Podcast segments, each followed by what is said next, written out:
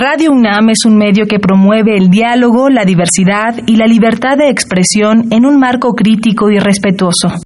Los comentarios expresados a lo largo de su programación reflejan la opinión de quien los emite, mas no de la radiodifusora.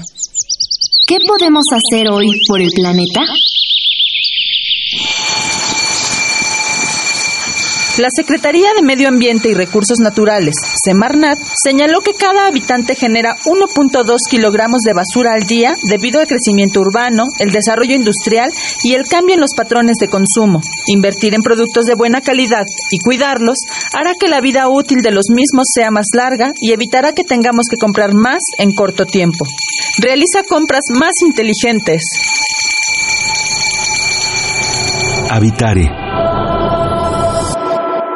Hola ecofilos, ¿cómo están? Bienvenidos a Habitare, Agenda Ambiental Inaplazable en Radio UNAM. Mi nombre es Mariana Vega, me da mucho gusto saludarlos y estoy como siempre con la doctora Clementina Equiwa. Hola Mariana, ¿cómo están? ¿Cómo están público querido?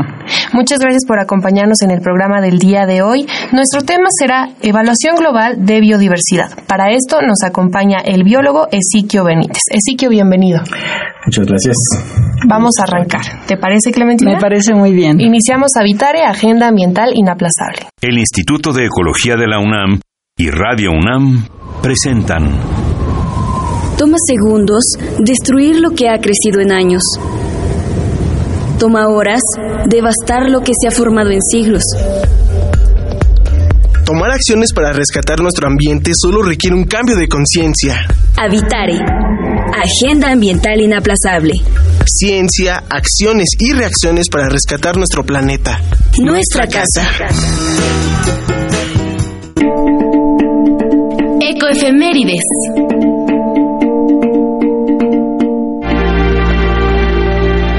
2 de julio, Día de la Agricultura Nacional. Con el objetivo de promover el valor del campo mexicano como motor de la diversidad biológica y cultural de México, el 2 de julio se conmemora el Día de la Agricultura Nacional, para reconocer y homenajear a las personas que se dedican a cultivar y arar la tierra para ofrecer a toda la población los productos que a diario consumimos en nuestras casas. Estamos en Habitare, nuestra casa.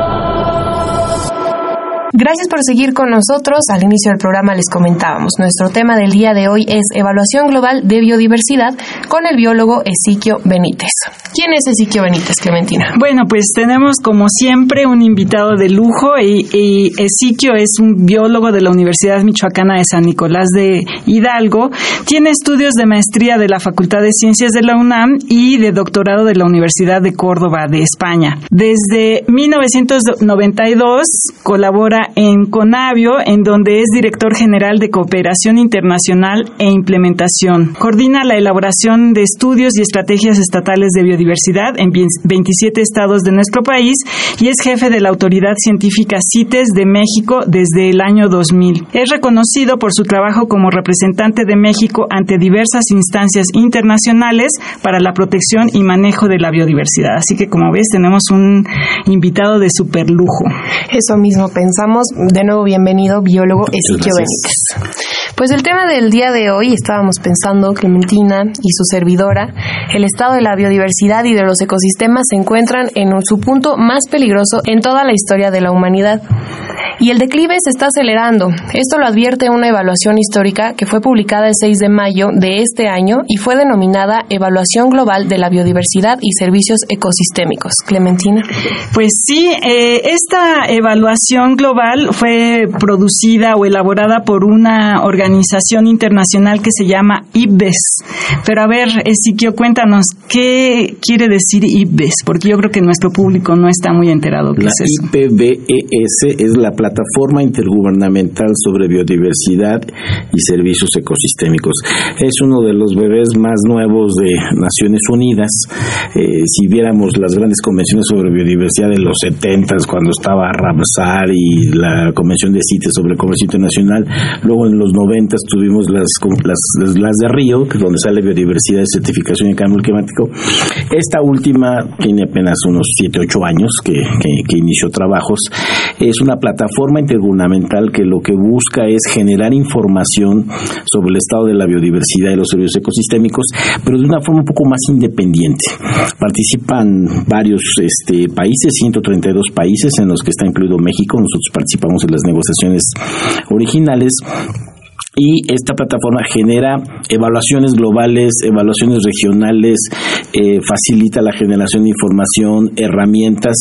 Eh, recientemente, bueno, los últimos, de los primeros productos que ha generado la plataforma fue la evaluación sobre polinizadores, que fue bastante famosa. El año pasado salió la evaluación sobre desertificación y restauración de suelos, así como las evaluaciones regionales de biodiversidad, incluida la de las Américas, y ahora la evaluación global que recién se aprobó en París. Estuvimos ahí en la reunión, en la séptima reunión plenaria de, esta plataforma.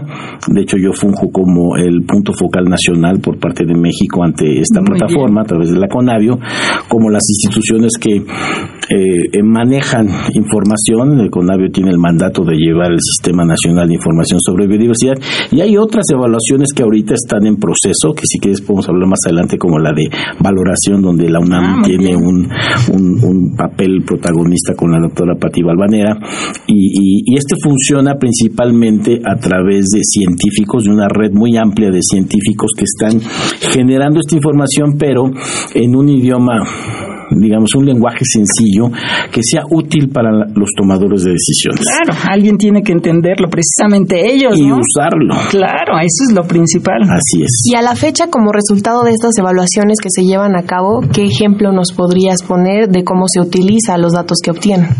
Bueno, a partir de la evaluación que se hizo de polinizadores hace un par de años, se han detonado muchos procesos en los gobiernos de distintos países. Eh, yo pondría como ejemplo a la Unión Europea, por ejemplo, ejemplo, que ha puesto un alto al uso de pesticidas neonicotinoides que se conocen son de los que más afectan a, los polinizadores, a los insectos, ¿no? que van muy asociados a las grandes empresas eh, de, agricultura, de, agrobiodiversidad, este, eh, donde venden sus paquetes tecnológicos y están causando un daño impresionante, eh, produciendo una baja generalizada en, este, en la producción de alimentos por falta de la polinización, que de eso sabe bastante Clementina, ¿verdad? No sé por qué. Eh, bueno, sí, pero es un tema que pues parece que no, pero bajita la mano está permeando, ¿no? Se está mencionando de repente en los medios, de repente en las escuelas, por ahí va saliendo bajita la mano, digamos. Y cada vez hay más campañas, la gente es más sensible a los polinizadores, están generándose jardines de polinizadores en muchos lugares, promoviéndose, por ejemplo, el tequila y el mezcal bat friendly, claro. como estas alternativas que están tratando de ya recuperar. Digo, en la evaluación ahí salió, por ejemplo, que en China este, hay señoras que se dedican con un pincel a ir de florecita en florecita a polinizar porque no tenemos estas especies de, de, abejas o de muchas otras que son polinizadores eh, y con estas bajas, ¿no? O, comercios nuevos que se han generado como la renta de colonias de abejorros para estar polinizando jitomates, ¿no? O sea, a ese nivel hemos llegado y bueno, esta evaluación ha llevado la atención. Afortunadamente algunos países ya están tomando medidas como prohibir este tipo de, insecticidas neonicotinoides que son fatales eh, y otro tipo de medidas para restaurar eh, nuestros polinizadores y la diversidad este agro en, en, el mundo, ¿no? Claro, sí, son una oportunidad estas evaluaciones como para reflexionar, como son el trabajo de muchos científicos discutiendo un mismo tema, pues te dan esta, esta posibilidad de, reflexionar sobre cuáles son los problemas que tenemos que, enfrentar, ¿no? O que estamos viendo que se nos avecinan. Y pues en este sentido, eh, esta evaluación global de la biodiversidad y servicios ecosistemas, ¿cuáles fueron, pues así como a grandes rasgos, las conclusiones generales? Bueno, son terribles, son desalentadoras. Es como, eh, no sé si recuerdan que hubo una evaluación global, el Millennium Ecosystem Assessment, que fue publicado por el 2005, eh, y, esta evaluación que fue realizada durante tres años por más de, bueno, 145 expertos de 50 países que lo lideraron, eh, y participaron más de 350 expertos y muchos otros este, revisores, muchos de ellos mexicanos, y aquí sí me gustaría citar que Patti Balvanera eh, de la UNAM fue una de las que coordinó el capítulo sobre causas de cambio en la biodiversidad, Eduardo García Frapoli, Leticia Merino, Rodolfo Dirso, Tuyeni Heita, eh, Melanie Kolf, Julia Carabias, este, han participado este, eh, en, en, distintos momentos de esta evaluación, ¿no? Es un, este, revisaron más de mil, quince mil fuentes científicas para poder generar este estudio que es bastante eh, robusto. La versión en extenso son 1800 cuartillas.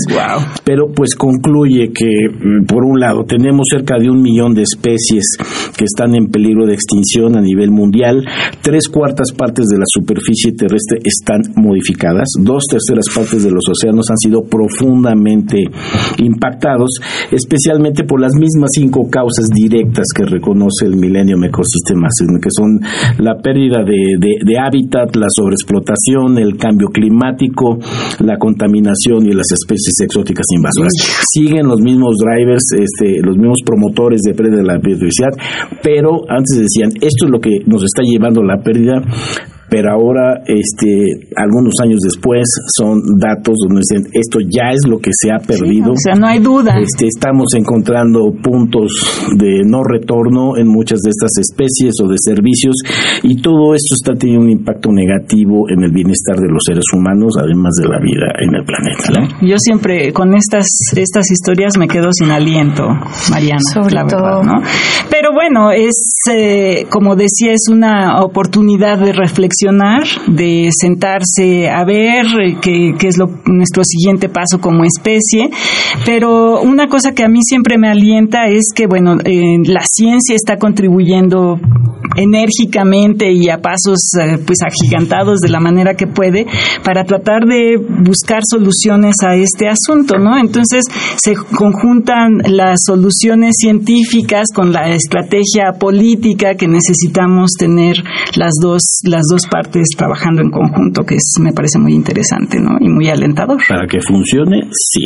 Exactamente. Eh, hace muchos años se han, el ser humano ha cometido grandes errores y, y se puede reconocer que han sido por un lado por la ignorancia. Claro. Pero en estas fechas Ya la no cantidad de información que tenemos ya no es por ignorancia. Exacto. Y el problema es que hay líderes de países que aún con la evidencia científica deliberadamente hacen otras cosas. Claro. O lo niegan, digo, tenemos a nuestro vecino del norte, tenemos ahorita lo que está pasando con Brasil, cambios en políticas en muchos países que aún sabiendo que está mal, no están tomando las decisiones correctas. ¿no? Y esto va muy asociado a todo un modelo económico, eh, lo que le estamos llamando las causas indirectas de la pérdida de la biodiversidad, porque la población mundial va a seguir aumentando. Claro. Ya pasamos de 7 mil millones y llegaremos muy pronto, antes del 2050, a 9 mil millones de seres humanos que todos re- quieren comer tres veces al día. Claro. Y Quieren- bien, y Quieren tener una ¿no? casa grande con varios automóviles, entonces las necesidades de energía, de alimento, de biomasa, de infraestructura van a seguir aumentando y entonces, ¿cómo el planeta, cuáles son los límites que tiene el planeta para producir todos estos alimentos y que esto no sea a costa de los la- de las selvas, de los bosques, de los ecosistemas y los otros servicios que no valoramos en su justa dimensión y que de ahí estamos dependiendo, ¿no? Más adelante hablaremos de, de dónde queda toda esta información. ¿Te parece, Clementina? Me parece muy bien. Vamos a hacer una pausa para escuchar la cápsula sobre cambio climático y regresamos a Habitare con el tema Evaluación Global de Biodiversidad. Cambio climático.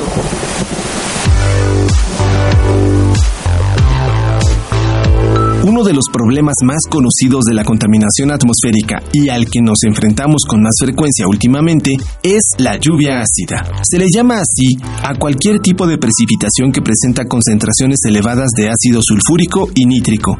También se puede observar en forma de nieve, niebla y partículas de material seco que se posan sobre la Tierra. La lluvia normal registra un potencial de hidrógeno de 5.0 a 5.5. En cambio, la lluvia ácida presenta una disminución de su pH con valores que van desde el 4 al 4.2. Y esto sucede cuando se combina con dióxido de azufre y óxidos de nitrógeno. Las fuentes que dan origen a la lluvia ácida pueden ser contaminación, que engloba tanto las acciones individuales del hombre como la industria, y la contaminación natural, como serían la actividad volcánica, relámpagos, descomposición de materia orgánica, entre otras. La actividad industrial, el transporte y la quema de combustibles fósiles emiten una gran cantidad de óxidos de azufre y nitrógenos, contaminantes que son considerados como las principales fuentes de la lluvia ácida. Pero, ¿por qué nos debe importar este fenómeno? La lluvia ácida está afectando la estabilidad de diversos ecosistemas, modificando los patrones climáticos al formar parte del ciclo del agua. En nuestra salud, las partículas liberadas durante este fenómeno ingresan a los pulmones, causando enfermedades respiratorias tales como el asma, bronquitis crónica, neumonía e inclusive pueden derivar en afecciones cardiovasculares. En el agua, la lluvia ácida ha hecho que muchos lagos y arroyos tengan niveles de pH mucho más bajos. Este aumento en la acidez puede ser mortal para la vida acuática silvestre. Actualmente, más de 18.000 lagos están acidificados. Como consecuencia, se ha observado una gran pérdida de diversidad. ¿Podemos hacer algo para ayudar a mitigar el problema de la lluvia ácida? En realidad hay muchas cosas que podemos hacer, pero es necesario que cada uno ponga de su parte y que los gobiernos también sean activos en este tema. Reducir los niveles de azufre en los combustibles, estableciendo un límite en la emisión de nitrato y óxidos de azufre que las empresas deban cumplir. Mejorar las leyes contra la contaminación cerrar empresas y refinerías que no regulen sus niveles de contaminación, invertir y optar más por el sistema de transporte eléctrico, usar más el gas natural, tanto en las industrias como en el hogar, optar por energías limpias y renovables, impulsar el uso de transporte público frente al privado para reducir la cantidad de vehículos. Además, podemos ayudar a las asociaciones que se dedican a velar por el avance y el establecimiento de estas medidas para disminuir el problema.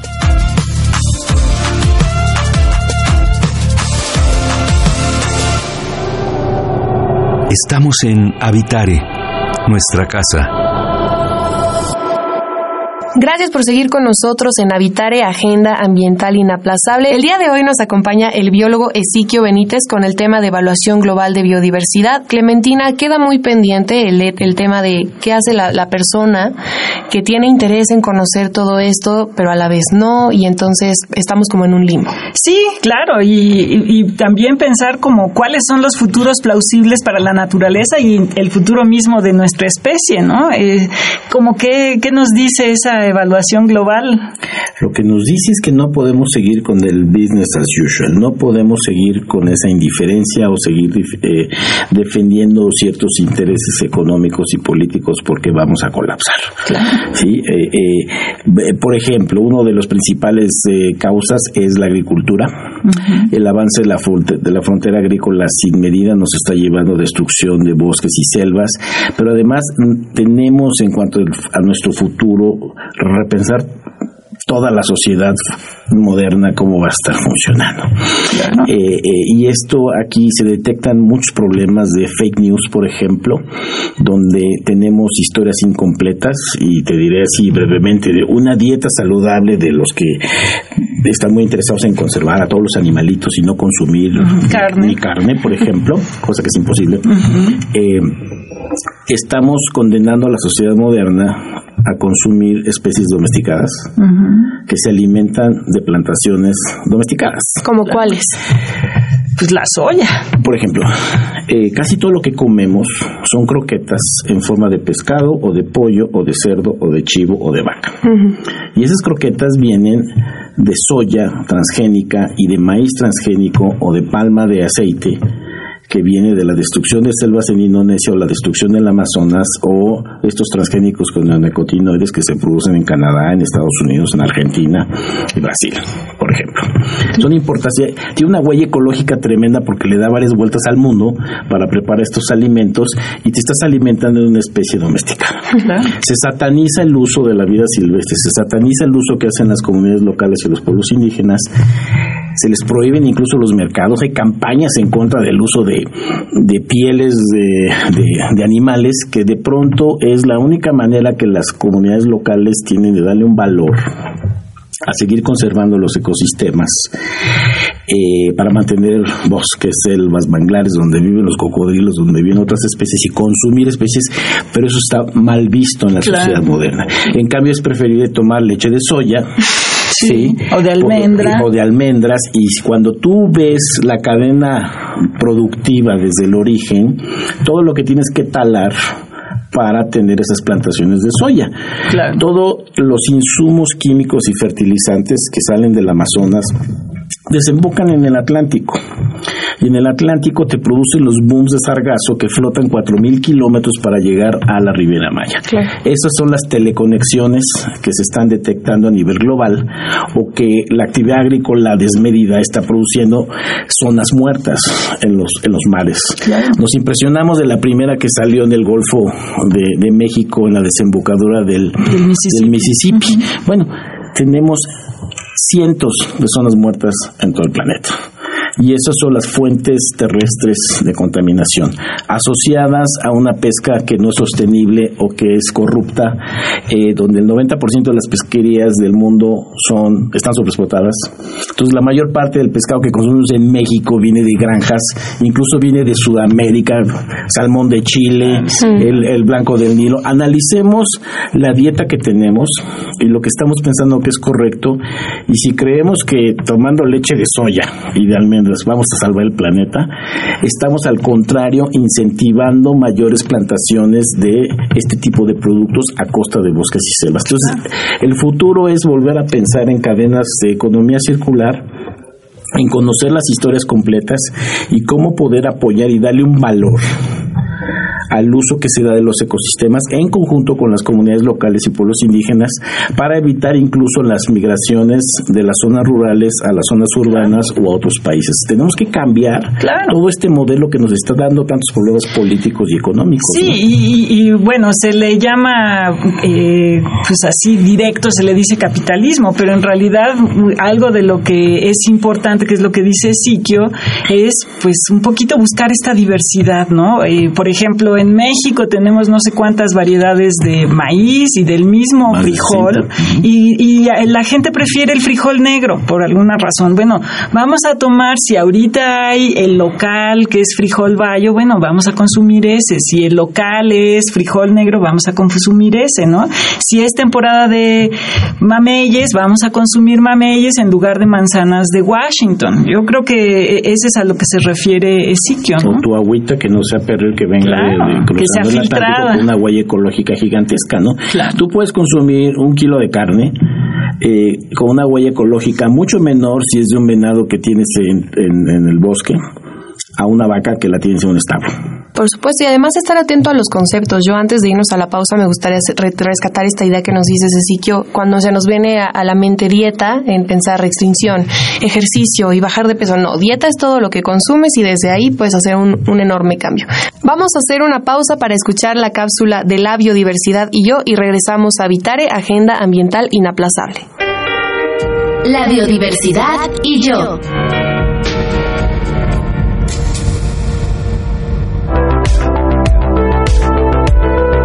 Las bolsas de plástico son productos que solemos usar a diario, pero ¿sabes cómo se fabrican y cuál es su impacto en el medio ambiente?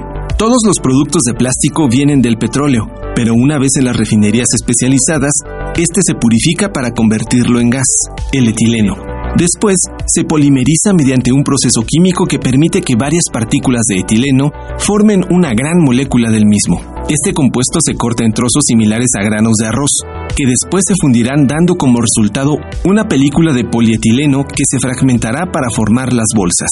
Las máquinas que producen bolsas de plástico hacen hasta 150 bolsas por minuto.